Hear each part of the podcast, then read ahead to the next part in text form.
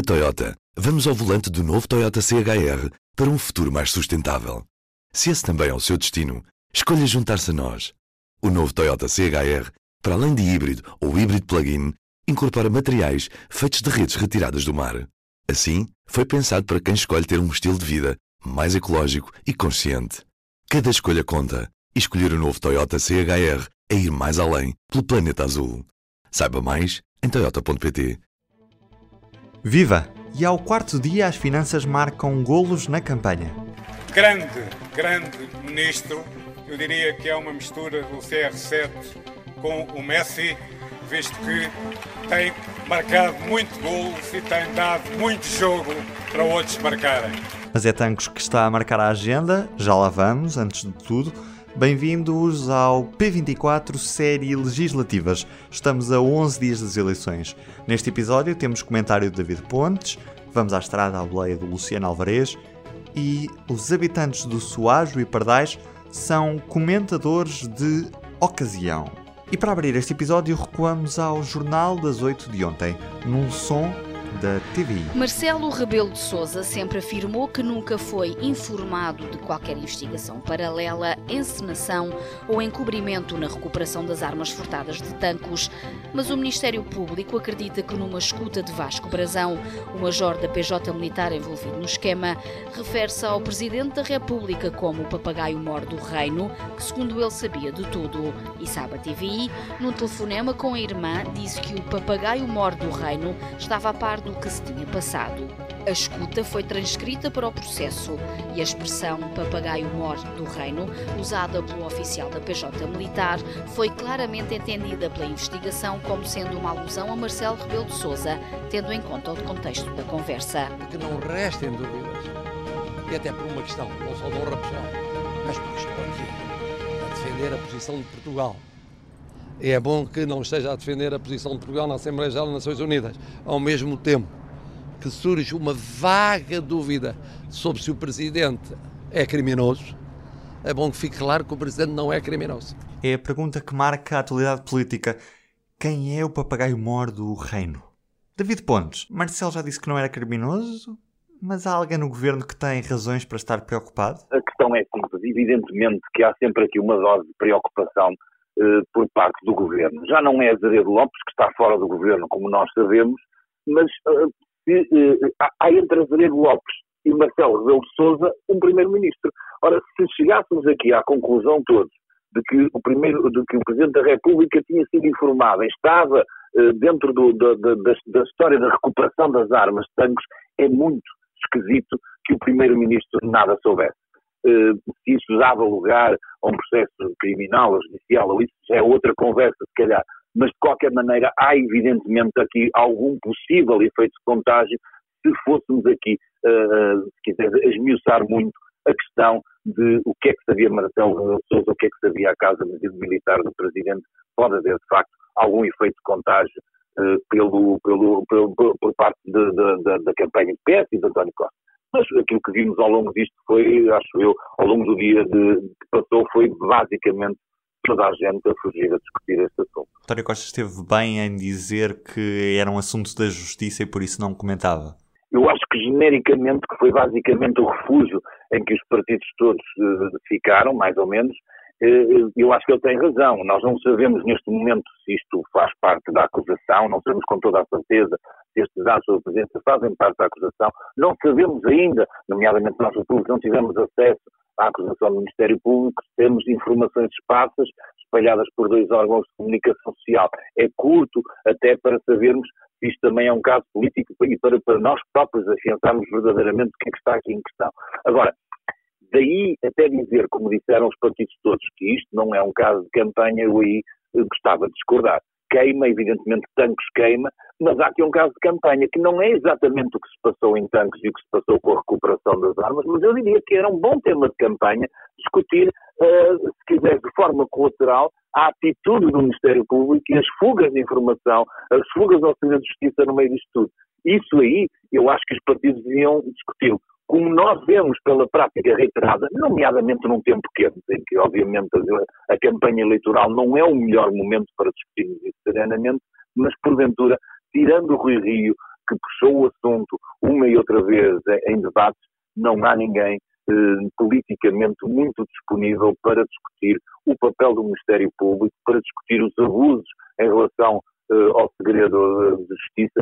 E há aqui eh, uma maneira dos, da maior parte dos políticos tentarem evitar uma questão que obviamente é incómoda e que, se quisermos, há sempre aqui alguma nuvem de ameaça do próprio aparelho, às vezes do Ministério Público, perante a classe política, que os leva a retraírem-se e a não serem capazes, numa área que eu julgo essencial para a nossa vida democrática, que cada vez mais olhamos para ela, eh, quem não tem problemas, e olha para ela como eh, irreformável, de alguma forma, passa-se legislatura a seguir a legislatura, há sinais de mal-estar, há a ideia de que ninguém vigia aqueles que nos vigiam, e isso é muito mal para a democracia, mas infelizmente não parece haver latitude, se quisermos, nomeadamente nesta campanha eleitoral, para discutirmos o assunto e para deixar eh, que é isso que é importante também que aconteça numa campanha, promessas inscritas para a próxima legislatura, que nós, cidadãos, possamos obrigar os partidos que venham, venham a ser eleitos para nos representar e para exercer o poder a cumprir.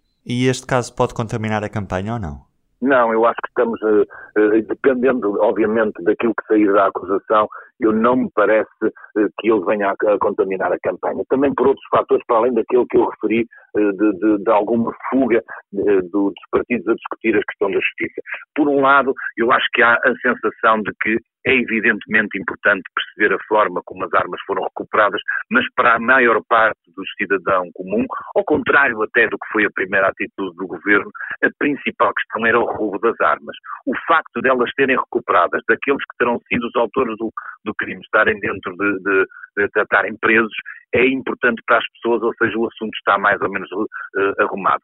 Que nós, aqueles que fiscalizam o poder, nomeadamente, nos preocupemos com a forma que isso acontece, é natural e desejável, mas não me parece que bata muito ou que influencie de maneira alguma aquilo que os portugueses pensam sobre o assunto. Depois, há uma questão que fará com que as pessoas também evitem, ou que os partidos evitem esta, este tema chama-se Marcelo Rebelo de Sousa. Os seus índices de popularidade, a simpatia que ele continua a acolher junto da maior parte do público português, não é consentânea com um problema que o parece atingir e que o levou a partir de Nova Iorque a dizer eu não sou um bandido. Ora, isto é tema delicado, ninguém quer ter esta espécie de, de ricochete que poderia ser uma frase maldita, uma expressão mal calculada, uh, uma opinião que não fosse bem formulada. Eu julgo que os partidos evitam também, durante este período de campanha eleitoral, o erro. E caminhar num, num, qualquer percurso que possa atingir o Presidente da República neste momento será um erro para uma campanha eleitoral. Obrigado, David. E agora?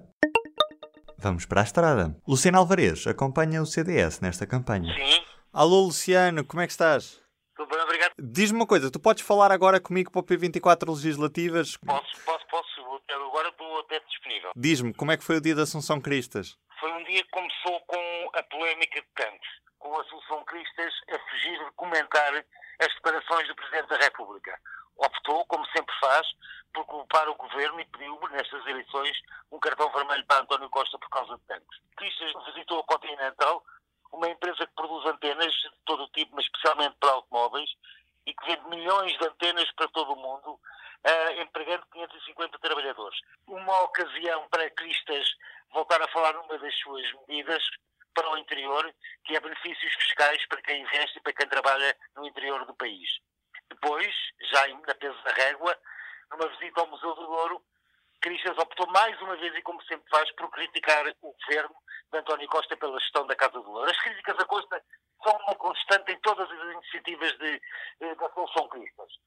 Uh, ainda assim, e este foi um momento também importante hoje na campanha, Assunção Cristas desmarcou-se e com um silêncio das críticas muito duras e das palavras muito duras que na véspera Nuno Melo tinha usado em Vila Real. Melo diz mesmo que o que está em causa nesta, nesta campanha é o ar que se respira, é a democracia. Cristas não quis comentar e com o seu silêncio desmarcou-se completamente do radicalismo de Nuno Melo. Cristas está então a tentar ser mais moderada. Está a, ser, está a tentar ser muito mais moderada. Cristas nunca gostou destes radicalismos do CDS.